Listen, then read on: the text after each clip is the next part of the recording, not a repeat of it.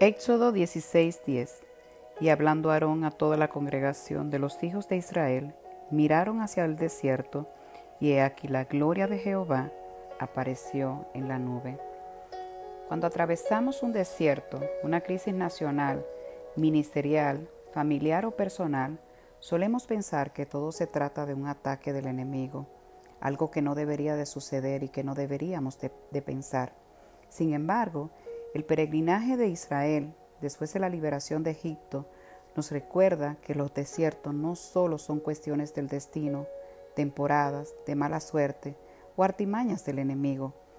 Ellos pueden ser lugares de transformación usados por Dios para nuestro bien.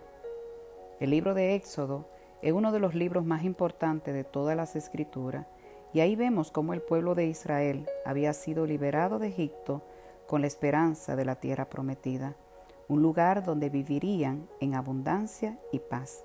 Pero luego de cruzar milagrosamente el Mar Rojo y presenciar la destrucción del ejército egipcio, lo que Israel vio en el horizonte no fue la tierra prometida, sino el desierto. Aquella nación que marchaba con esperanza, ahora caminaba con hambre y fatigados y frustrado al no ver la señal de la tierra que fluía leche y miel. ¿Se había equivocado Dios? ¿Acaso su plan era sacarlos de Egipto para luego matarlos en el desierto? No, el desierto no fue un accidente, ni un descuido de Dios para con Israel. Cuando Moisés recordó el éxodo mientras instruía a las nuevas generaciones, les dijo que había sido un lugar donde Dios lo había humillado y probado para ver lo que había en su corazón. El desierto y la ausencia de recursos traerían a la luz lo que había en el corazón de Israel y cuál era el nivel de compromiso para Dios. La mayor necesidad que tiene el hombre en esta vida y en medio de los desiertos es una relación íntima con Dios.